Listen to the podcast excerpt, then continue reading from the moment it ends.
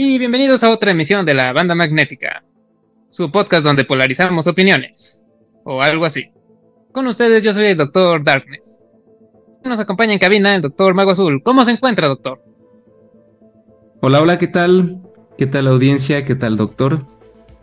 Bien, bien, gracias, ya listo para esta tercera entrega de esta serie sobre aborto, un tema tan polémico, tan delicado, pero del que vale la pena mucho hablar. En esta ocasión vamos a, bueno, voy a comenzar a hablar sobre los puntos en contra del aborto. Yo estoy a favor de, de la vida, de salvar las dos vidas. Y pues en esta ocasión yo les voy a, yo me voy a desviar un poco de la, de la corriente retórica que venía manejando usted, eh, doctor. Principalmente porque los grupos que apoyan actualmente a, la legalización del aborto no son grupos de corte fascista, ¿no? Que es la postura política que usted apoya. ¿Correcto? Así es, así es. Que por cierto, eventualmente hay que tocar esos temas sobre nuestras corrientes políticas y otras corrientes. Así es, manténganse atentos. El punto es que los principales grupos, los colectivos, organizaciones que impulsan esta práctica eh, no son grupos fascistas, o al menos no abiertamente fascistas. Más bien son grupos de corte progresista, feminista y globalista incluso. Así que bueno, les reiteramos que si quieren entablar conversación con nosotros o incluso se quieren unir a esta charla, a este debate, nos pueden contactar a través de nuestras redes sociales en Facebook como en Instagram. Estamos como la banda magnética. Igualmente nos pueden escribir a nuestro correo electrónico bandamagnéticapodcast.gmail.com bandamagnéticapodcast.gmail.com en este capítulo utilizaré siempre la palabra pro aborto para referirme a los grupos que apoyan esta práctica. Aunque estos grupos se refieren a sí mismos como grupos pro elección o grupos pro choice en inglés. Pero bueno, para empezar a picar este asunto, les diré que toda esta jerga que manejan estos grupos, estos colectivos, ni siquiera es como que haya surgido de sí mismos. De hecho, cabe resaltar que estos grupos se refieren a nosotros, los que nos oponemos a, al aborto tanto clandestino como no clandestino. Se refieren a nosotros como antiderechos de manera despectiva. Y este término, curiosamente, viene acuñado por primera vez en el cuadernillo de 2015 de la International Planned Parenthood Federation, la IPPF, que se titula Cómo hablar de aborto, guía para el desarrollo de mensajes basados en los derechos. Normalmente los grupos pro aborto eh, utilizan siempre, casi casi de manera religiosa, esta frase de el aborto es un derecho. En su momento, de hecho, los esclavos tampoco eran considerados personas y también entraban dentro de las reglamentaciones de propiedad. Es decir, una persona tenía derecho a poseer esclavos. En la Alemania nazi no solo era un derecho el llevar a personas judías, gitanas o con discapacidad a ser erradicadas por el bien de la sociedad, sino que era una obligación. Por lo que no podemos guiarnos únicamente por el derecho positivo. Porque, a ver, la, la masacre, la esclavitud ha sido legal en varios puntos de la historia. Las cacerías de brujas. La cacería de brujas.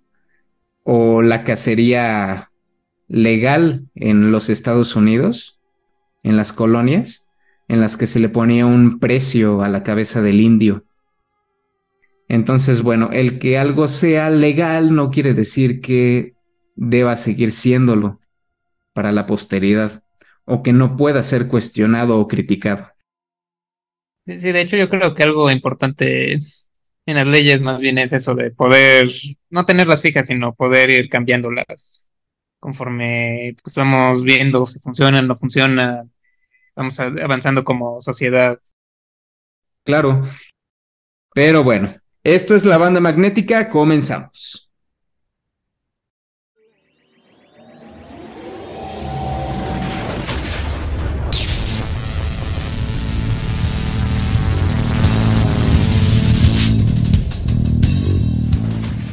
Somos la banda magnética.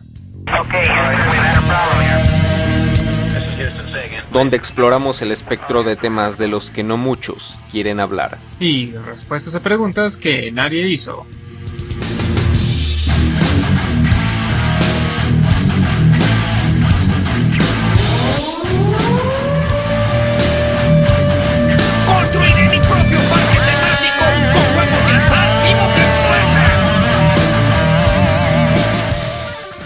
importa de qué asunto se trata.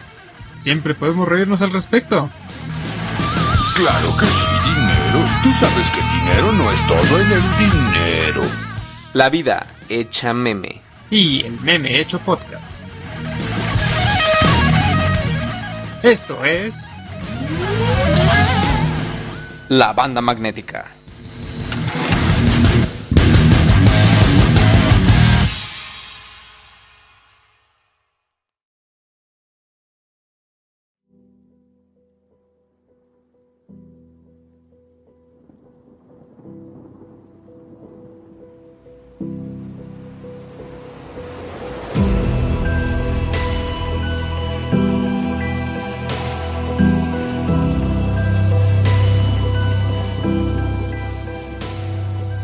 Antes que nada me gustaría recomendarles que lean al filósofo australiano Peter Singer, que de hecho es un es un filósofo pro aborto.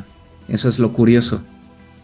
Sin embargo, él hace una distinción muy clara entre los grupos que apoyan la legalización del aborto. Él los, él los divide en abortistas de primera premisa y abortistas de segunda premisa. Esto se me hizo muy interesante ya que actualmente muchos grupos feministas progresistas que apoyan el aborto, de hecho son personas, son abortistas de la segunda premisa. Pero ¿cuáles son estas premisas?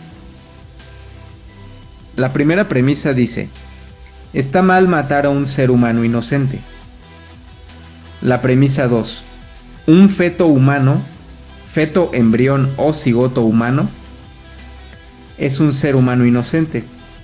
Conclusión, está mal matar a un feto, cigoto o embrión humano. Como pudieron haber notado, la primera premisa tiene un peso político muy grande. Sin embargo, eh, esconde mucha profundidad filosófica. Según Peter Singer, según este filósofo australiano, mm, la segunda es en realidad una afirmación muy débil.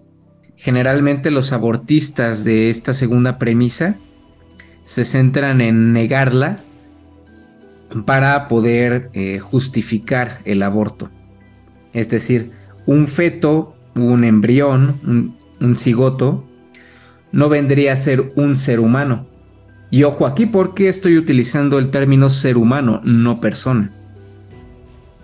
Por lo que estaría de alguna manera justificado o sería entendible que no se penalizara o no se juzgara a una persona que realice un aborto ya que lo que está en juego o lo que está de por medio no es una persona o un, ser humano. Sin embargo, aquí lo curioso es que el mismo Peter Singer eh, dice que estas personas pues caen un poco en la hipocresía. Un poco o un mucho, más bien, un mucho más bien.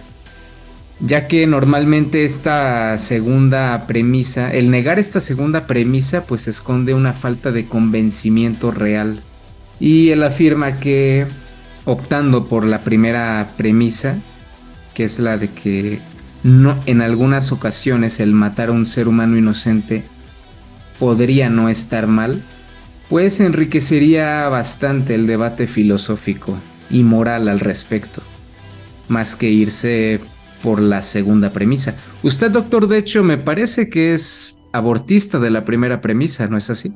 Sí, creo que me diría más hacia eso y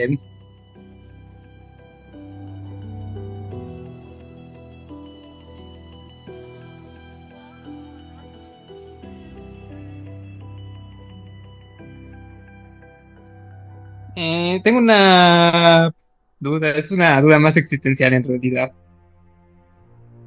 Creo, creo que lo va a abordar eh, este concepto de ser humano, doctor. Para usted, ¿qué es un ser humano? ¿Qué, serían como las cosas que hacen que un ser humano sea un, ser humano? Qué bueno que no que hace esa pregunta, doctor. Al estar hablando sobre una cuestión de vida, si queremos tener un, un sustento más científico, más objetivo de, de si algo está vivo o no, y más aún de si pertenece a, a la raza humana, pues tenemos que remitirnos a la biología, que como su etimología nos dice, es el estudio de la vida. Y bueno, para empezar con esto, hay que hacer algunas aclaraciones para ir explicando, explicando este punto porque no es un punto menor. Hay que empezar por eso. Porque el embrión o el feto o el cigoto ya es un ser humano. Probablemente no sea una persona, pero ya es un ser humano. Y es un ser humano porque contiene toda la carga genética de un ser humano distinto, tanto de la madre como del padre. Y aquí, bueno, normalmente algunos abortistas, no todos, pero algunos dicen, bueno, pero la placenta también tiene tu mismo ADN, tu misma carga genética. Lo cual, a ver, creo que no es tan difícil notar que cuando naces no te dan tu placenta en un frasco y dices, ah, mire señora, tuvo gemelos. Tu placenta no tiene órganos, no desarrollará conciencia, no formará parte de la sociedad.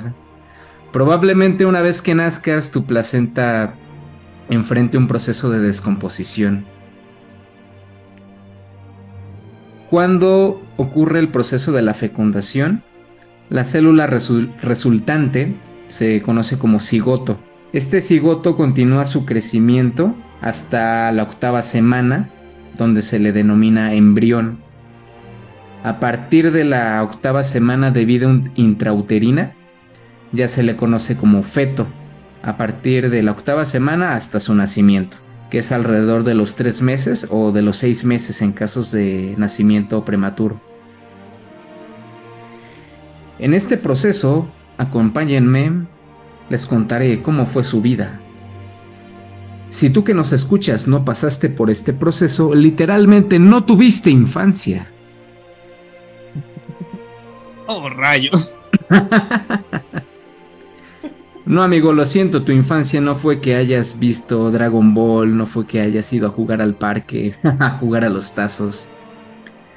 Para tener infancia tuviste que pasar por esto. El cigoto, una vez formado, se divide rápidamente y origina una pelota formada por cientos de células. Forma una bola hueca. Doctor, nosotros fuimos la bola. Es como este meme de Mike Wazowski diciendo, yo era la bola. Tú que nos escuchas, tú fuiste la bola. Yo fui la bola, todos fuimos la bola alguna vez. A esta bola tan simpática se le denomina blastocito. Tengo otra curiosidad respecto al tema no aporta ni, ni quita, solamente es una curiosidad un poco grotesca. ¿Quieres saber? Mm, ¿Es algún refrán de sabiduría? Que dice, por el orto no hay aborto. ¿Por el ano no hay enano? ¿O cuál es? tiene que ver con el ano. No, no, eh, no, esto sí es eh, de verdad, verdadera biología. en la naturaleza existen dos tipos de organismos. Eh, Bueno, bueno, pues no. Pero eh, vaya, cuando están generándose, eh, o suelen iniciar por la boca o por el ano. Eh, dicho esto, nosotros los seres humanos, ¿por dónde cree que iniciamos nuestra creación? Por el Anastasio, yo creo, doctor. Y estaría en lo correcto. es lo primero que desarrollamos, es lo primero que tenemos que hacer. Tenemos que aprender a, a cagarla. Oye, la estás cagando desde el nacimiento, chale. bueno, al interior de esta pelota hueca que se forma de células, que se llama blastocito, que se forma alrededor de, de los cuatro o cinco días, pues al interior se empieza a formar ya lo que vendría a ser el feto. Mientras que la pared de esta bola, del blastocito, va a venir a formar lo que va a ser la placenta. Después de 5 a 7 días de la fecundación, una vez que somos la bola, pues venimos a dejar lo que son las trompas de falopio y nos adherimos al tercio superior del útero. Aquí esta bolita se empieza a achatar y las células se dividen hasta que la bolita adopta la forma similar a un pequeño dinosaurio. Doctor, usted también fue un dinosaurio. El doctor Saurio. Ese era el doctor Saurio del que hablaba. Tú que nos escuchas también fuiste, también tuviste la forma de un dinosaurio. Cuéntanos, ¿qué dinosaurio eras cuando estabas en el vientre de tu madre? ¿Acaso era el filósofo saurio? el comunista saurio. Ah, hay, hay, dinosaurios comunistas en Ricky Morty. A lo mejor eran uno de esos. Tal vez, tal vez. Y bueno, todo esto ocurre hacia la semana 5 de gestación. Para la semana 8, el embrión no solo ya se ve como un bebé, claro, un poco más cabezón y flacucho de lo normal. Oye, hay personas a las que no se les quita. Conozco varias. hacia la semana 8, no nada más ya tiene la apariencia más humana, sino que ya tiene además órganos formados. Es más, el embrión a estas alturas ya tiene, tiene desde el principio autonomía genética, es decir, el cariotipo ya es de un humano completamente diferente y además de dos a cuatro días el embrión ya tiene en su ADN información que dirige toda su posterior formación. Incluso metabólicamente hablando, ya es, ya es independiente. Cabe señalar que la formación de, del feto no depende como tal de una madre en específico, depende del entorno materno. Por lo que es un error cuando los grupos abortistas pues mencionan que el bebé, el feto, el embrión es una parte del cuerpo de la madre. Además aquí vendría vendría muy al caso hacerles la pregunta a esos que dicen que que el embrión, el feto es un parásito o que es cáncer. Bueno, a ver, primero pónganse de acuerdo, o es un parásito o es un cáncer. Por cierto, el Instituto Nacional del Cáncer de perteneciente a los Institutos Nacionales de Salud de los Estados Unidos, pues nos dice que un cáncer es un es producto de un crecimiento y reproducción descontrolado de células. Con esto ya podemos descartar que un embrión, un feto, sea un tumor cancerígeno. ¿Acaso me discriminas por ser de Deadpool? ¿Acaso me discrimina, doctor, por ser Deadpool? Claro, siempre.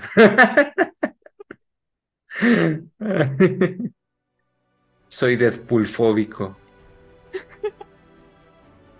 Lo sabía. Bueno, bueno, bueno. Además de esto, hay que recordar que no existen relaciones parasitarias entre individuos de la misma especie. Así que lo siento, pero tu primo que simplemente vive en casa de sus padres y no trabaja y no estudia, aunque sea difícil de creer, no, no es un parásito. Y bueno, aquí ya la gente que está a favor del aborto, pues ya estará diciendo, bueno, ¿y cuáles son tus referencias? Bueno, en este caso les vamos a dejar un enlace a un documento con todas las referencias que tanto el doctor Darkness ha manejado en su capítulo, en sus capítulos, como en las que yo me estoy basando para decirles esto. De momento les digo que todo lo que les he contado lo pueden corroborar en el libro Embriología Humana y Biología del Desarrollo de Carlson, de 2009. Así que bueno, si no me creen, pues créanle a la ciencia, a la biología. ¿O qué pasó? ¿Las referencias solamente son válidas cuando apoyan lo que ustedes dicen?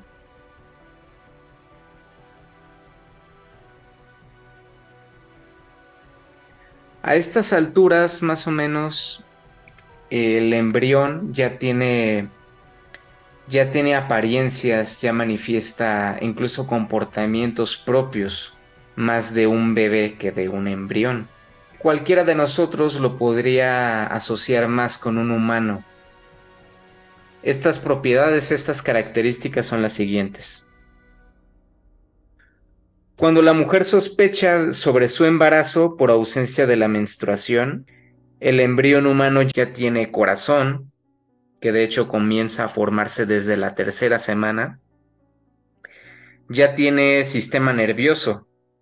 Es más, el sistema nervioso comienza a formarse a mediados de la tercera semana y ya para la semana 12 ya posee todas sus partes constitutivas. Probablemente no me crean, bueno, esto lo saco del artículo de Beerstone y Blackmore de 2008 que se titula Development of the Human Cerebral Cortex en la revista Nature Reviews Neuroscience. Una semana después, aproximadamente de que comienza a formarse el corazón, los latidos ya, pueden ser captados a través de ecografía a las nueve semanas, dos meses aproximadamente, el feto ya succiona su pulgar. A las diez semanas, dos meses y medio, ya se forman las uñas de los dedos de la mano y los dientes, y el feto bosteza. A las doce semanas, tres meses aproximadamente, el feto ya tiene sensibilidad en todo el cuerpo salvo en la espalda y en la parte posterior de la cabeza. A las 14 semanas hay suficiente líquido amniótico para hacer la amiocentesis, que es el estudio de este líquido para detectar enfermedades congénitas. A las 24 semanas, 6 meses aproximadamente, el feto ya es capaz de percibir olores. Aunado a esto, hay que considerar que la teoría celular descansa sobre, sobre dos postulados, que es que toda célula proviene de otra célula de la misma especie y que la unidad mínima de vida es la célula. Entonces, si el cigoto, si el nuevo ser en formación ya tiene una carga genética propia de un ser humano independiente desde la fecundación y a ver, nadie pone en duda que hay vida ahí, o sea, una célula por el mismo postulado de la teoría celular es la unidad mínima de vida. Quiere decir que este, esta entidad en formación es un ser humano, pertenece a la raza humana. Las categorías de cigoto, embrión, feto son categorías etarias. Así como cuando uno se acerca a los 13 años, 14, pasa a ser un adolescente. Cuando pasa de los 18, 19 es un adulto. Cuando pasa a los 50 aproximadamente es un anciano. Bueno, estas categorías son similares. Son categorías de edad, no de especie. Porque, a ver, a ver, ¿quién de ustedes cambia de especie conforme va creciendo? ¿Acaso somos Pokémones? Doctor, ¿usted qué Pokémon es? Ah, buena pregunta. Podría. A lo mejor soy un Pikachu. No, no, ya sé, soy un Dito. Sí, sí, puede que sea. ¿No es acaso un chicorita, acaso? Eh, puedo ser uno si quiero. Bendito, puedo ser cualquier Pokémon. Soy un Dito modificado. No, yo sería más un Esa Charizard. es mi primera opción, ¿sabes? Aquí coméntanos en la caja de comentarios qué Pokémon eres. O qué Pokémon jugabas a ser cuando eras niño. Aunque también se considera ser un legendario, pero me quedo con Dito. Bueno, doctor, el caso es que los humanos no evolucionamos hacia en otras especies a lo largo de nuestra vida. Nacemos humanos y nos morimos humanos. Ahora bien, esta consideración, como dije al principio, de ser humano persona, pues son dos conceptos distintos. A ver, vamos a ver, a los judíos no se les consideraba personas en el régimen nazi. Y a ver, era claro que estábamos hablando de una persona. Por ejemplo, a los esclavos tampoco se les consideraba persona. A los indios en las 13 colonias tampoco. Bueno, a lo que voy es que si hacemos un escrutinio temporal, incluso espacial, de lo que es una persona, el concepto como tal de persona no es algo que se pueda vincular a la ciencia, sino más bien a la moral, a la filosofía, a la, a la ética o a la cultura misma del lugar o de la época. Lo que sí podemos vincular a la ciencia como tal es si se trata o no de un ser humano. Y por lo que he expuesto sabemos que sí se trata de un ser humano. Para los que ya están con dudas acerca de lo que estoy diciendo, no se preocupen. Les voy a, ahí en el documento que, que les vamos a compartir aquí en la caja de comentarios, ahí pueden consultar todas las fuentes de lo que estoy diciendo.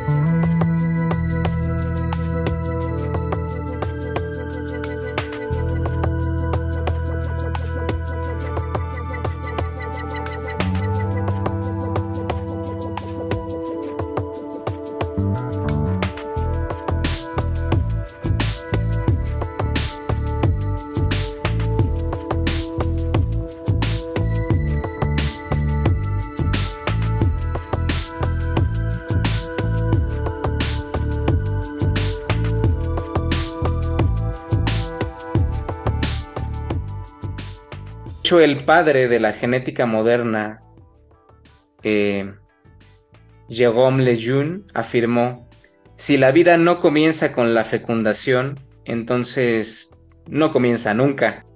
Y a ver, estamos hablando del padre de la genética moderna. No es como que lo haya dicho yo, el doctor Mago Azul en la banda magnética. con lo que voy con esto es que la vida humana es un continuo que no se puede interrumpir sin causar su muerte, sin causar su pérdida. Y el inicio está anclado al momento de la fecundación hasta la muerte. Normalmente es muy curioso porque lo que hacen, a lo que hacen alusión muchas personas que están a favor del aborto, bueno, que son abortistas de la segunda premisa, es que lo que está dentro del vientre de la mujer no es un humano, porque no se ve como un humano. Sin embargo, toda la información de las cualidades físicas ya están contenidas en su material genético, simplemente no se han desarrollado. Incluso parte de la personalidad también está contenido ahí. El afirmar que no es un ser humano porque no se ve como un ser humano, bueno, entonces cuando los bebés nacen afirmaríamos que no tienen dientes Y sabemos que no es así. O sea, simplemente no han desarrollado ese, esa extensión corporal, pero sabemos que lo normal es que lo hagan. Yo creo que incluso podría ser como cuando alguien nace con una deformidad, no le quita el, el hecho de seguir siendo un ser humano. Así es, y es más, si nos basamos simplemente en cómo se ven las cosas, bueno, entonces, pues volvamos de una vez a la Edad Media, ¿no? O sea, si en esas estamos, pues en ese caso las ondas electromagnéticas no existen, ¿no? O sea, la luz no tiene forma de onda, o usted le ve forma de onda, doctor. Digo, si en esas vamos únicamente por lo que nos, por lo que podemos percibir a simple vista, Asumiremos que no soy un kryptoniano. No, doctor, yo no veo esas cosas. Finalmente, la información genética ahí está. Y no es algo que yo. que yo lo esté diciendo basándome en creencias, ¿no?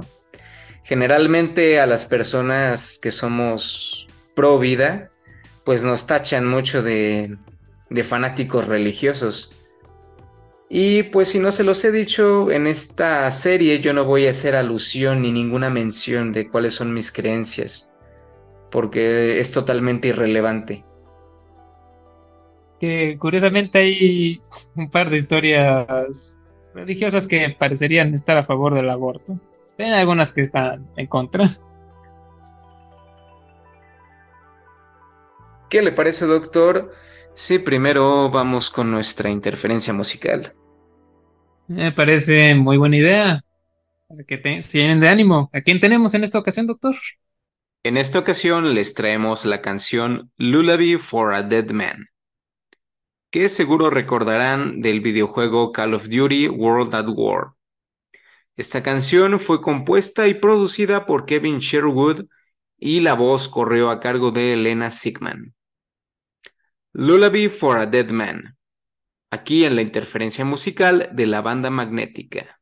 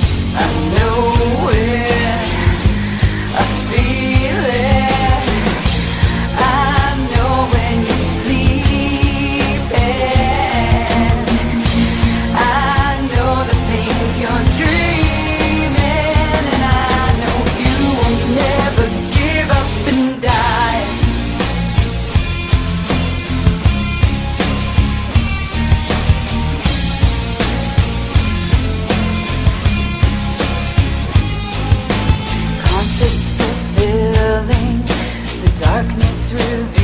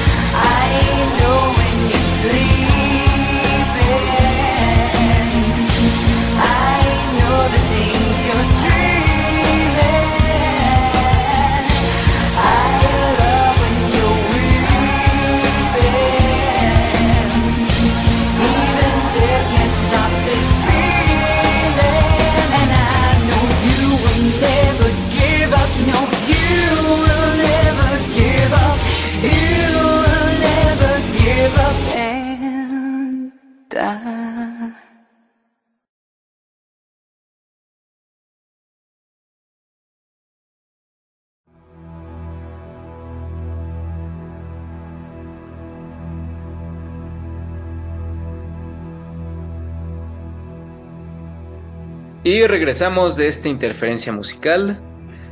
Doctor, antes de irnos a corte, nos comentaba que tenía algunas historias bíblicas en relación al aborto. Sí, sí, sí. eh, bueno, normalmente la gente pues tiene esa visión de, ah, la Biblia está en contra del aborto. Lo cual parecería ser la mayoría de casos, pero hay algunos casos que están un poquito curiosos. Entonces el primero es, eh, yo creo que es uh, un versículo que podríamos hablar, eh, creo que ya se lo había comentado en alguna ocasión. Era, es- este viene de Eclesiastes, es el de Eclesiastes 6.3. Y dice así, un hombre puede tener 100 hijos y vivir muchos años, pero mu- por mucho que viva, si no disfruta completamente de lo bueno y ni siquiera recibe sepultura, yo sostengo que un niño abortado vale más que ese hombre. Palabras más, palabras menos. No dice que si tienes una mala vida por no hubieras nacido o seas abortado, tal cual.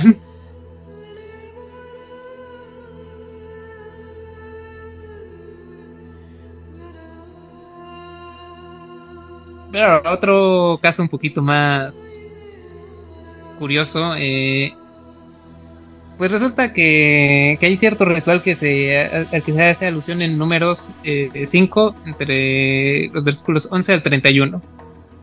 Repito, números 5 del 11 al 31. Básicamente, eh, esta, aquí nos dice qué es lo que debe hacer. Bueno, nos presenta una situación donde es aceptable el aborto. Eh, pero no, no es exactamente elección de la mujer. Es elección del hombre. Eh, en este caso, si el hombre sospecha que su mujer le ha sido infiel, pues van con, eh, con su, figura que es como el sacerdote. Y, y, este le va a dar una. Pues un brebaje a, a la mujer. Y ocurre una de dos cosas. Si es falso lo de que haya, haya sido infiel, entonces no, no, va a pasar nada. De hecho, la mujer se va a volver fértil y va a darle muchos hijos a, a este hombre. Y bueno, tiene que haber una reconciliación. Pero en el caso de que se haya sido infiel, entonces pues parece que, que- que estos versículos hacen alusión a que la mujer vaya a abortar. Pues cualquier hijo que haya nacido de, de aquella infidelidad. Por cierto, hay algunos grupos que pues sí han visto esto y dicen, "Ah, no, no creo que eso es a lo que se refiere. Y bueno, yo creo que sí, ciertamente puede haber otra interpretación. Y la otra interpretación va un poco más a que de hecho no solo ocurre eso, sino eh, ese brebaje dejaría estéril a la mujer. Entonces, eh, si no es aborto, es esterilización forzada. Para la prueba Dios.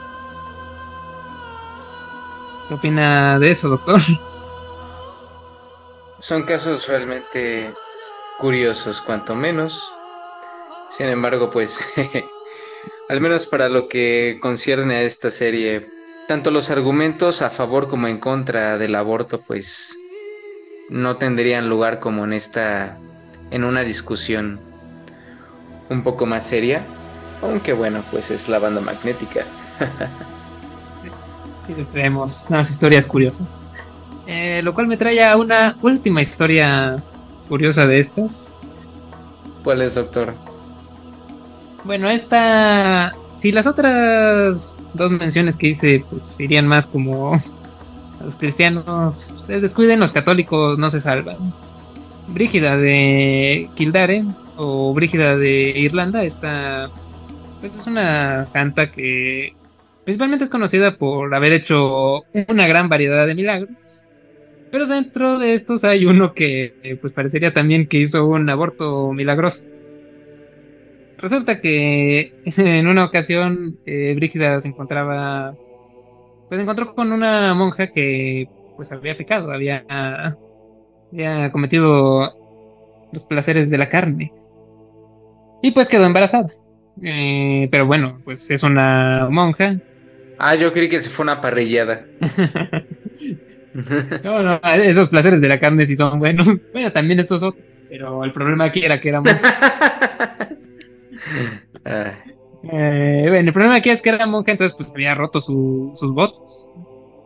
Entonces esta monja acudió a, a Brígida y, y esta santa pues rezó a Dios para que el feto eh, desapareciera, para que el embarazo fuera como si nunca hubiera existido. Y ah, milagrosamente desapareció.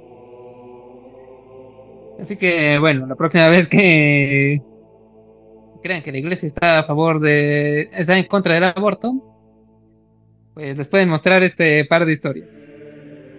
Eh, seguramente dejan a alguien más, a más de uno con la boca abierta. Pero bueno, nada más son historias curiosas que les quería traer. Por ahí, por si les interesa.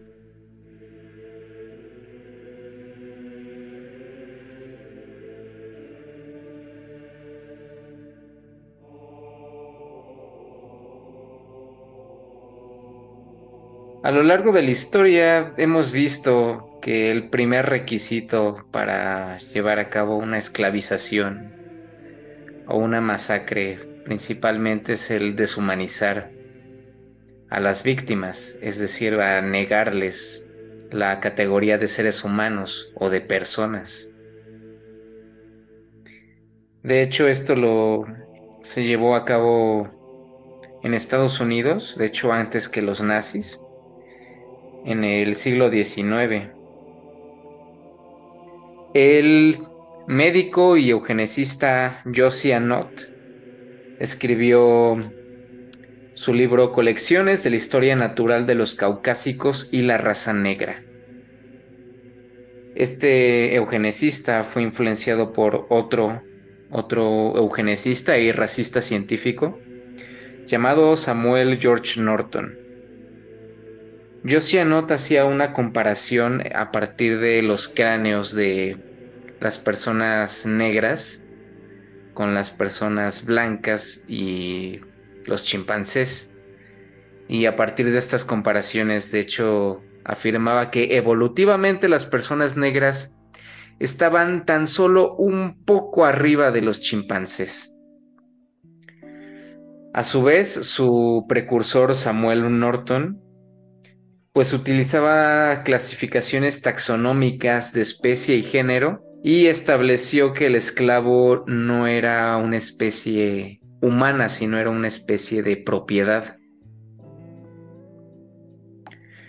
Asimismo, en el artículo Consideraciones sobre el concepto de genocidio como práctica social, en el marco de los debates sobre los acontecimientos inenarrables, vaya, es un título demasiado largo, doctor. Lo hizo Lovecraft. Al parecer, que se publicó en la Universidad Nacional de Plata, en Argentina, cito, el trato burocrático, racional, instrumental y técnico convertiría a los individuos en meros operadores especializados y daría por resultado la despersonalización de los judíos, gitanos, homosexuales y todo grupo social al ser considerados técnicamente como variables de la producción y pasibles de toda aflicción en pos de la mejora de la sociedad nazi. Entonces notamos bastantes similitudes y no resulta tan inexplicable el por qué los grupos pro aborto lo primero que buscan es quitarle esta categoría de persona, incluso de ser humano, al feto, al embrión, al cigoto.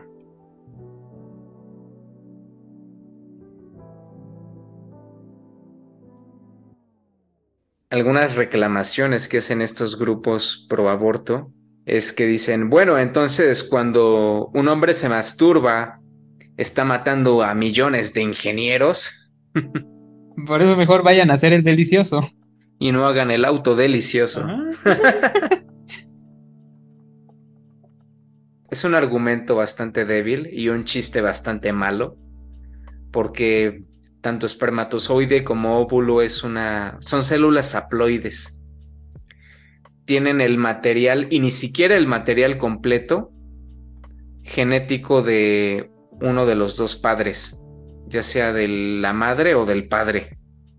Y es únicamente un juego de 23 cromosomas.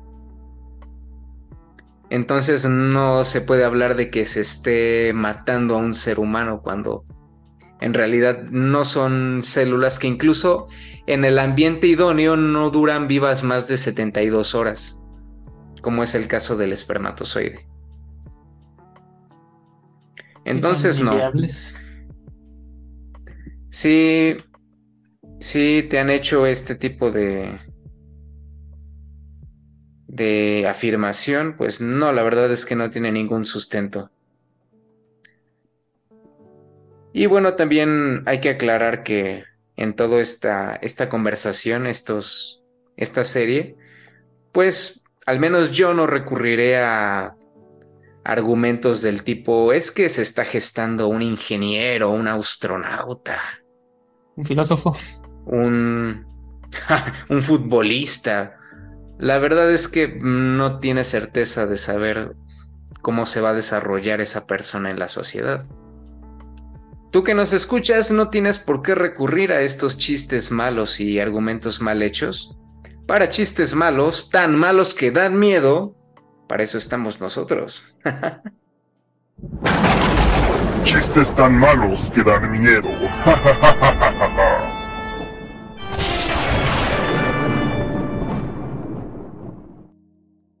Un chiste malo, doctor. Un chiste tan malo, pero tan malo que hasta me mató. Así que ya no pude decírselos porque me morí. No tengo, doctor. Salen espontáneos. Son abortos espontáneos. Se abortaron espontáneamente todos mis chistes malos. O sea, eran chistes buenos que los abortó y por eso fueron malos. El chiste, el chiste no era malo. Yo era el malo. Chistes tan malos que dan miedo.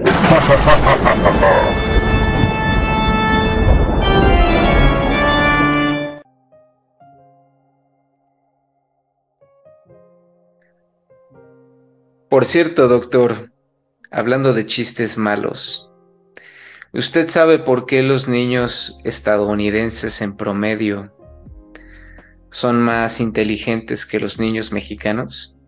Doctor, dígame. ¿Por qué? Porque se matan estudiando. Chistes tan malos que dan miedo.